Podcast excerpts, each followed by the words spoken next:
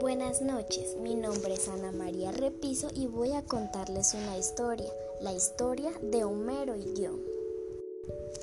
Homero era un señor viejo y ciego que contaba historias sobre los dioses. Y un día conoció a Nicomarco, un jovencito que le encantaba oír las historias de Homero.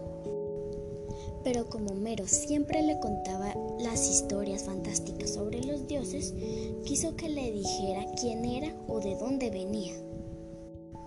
Pero Nicomarco no estaba seguro de decirle, pero le dijo.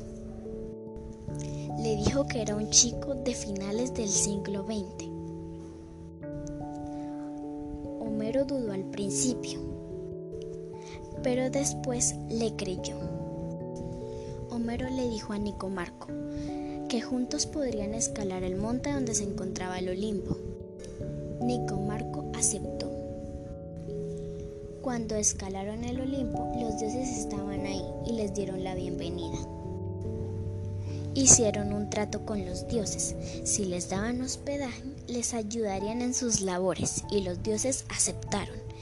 Eran grandes trabajadores que después de unos años Homero y Nicomarco fueron recompensados por cumplir de forma obediente sus labores.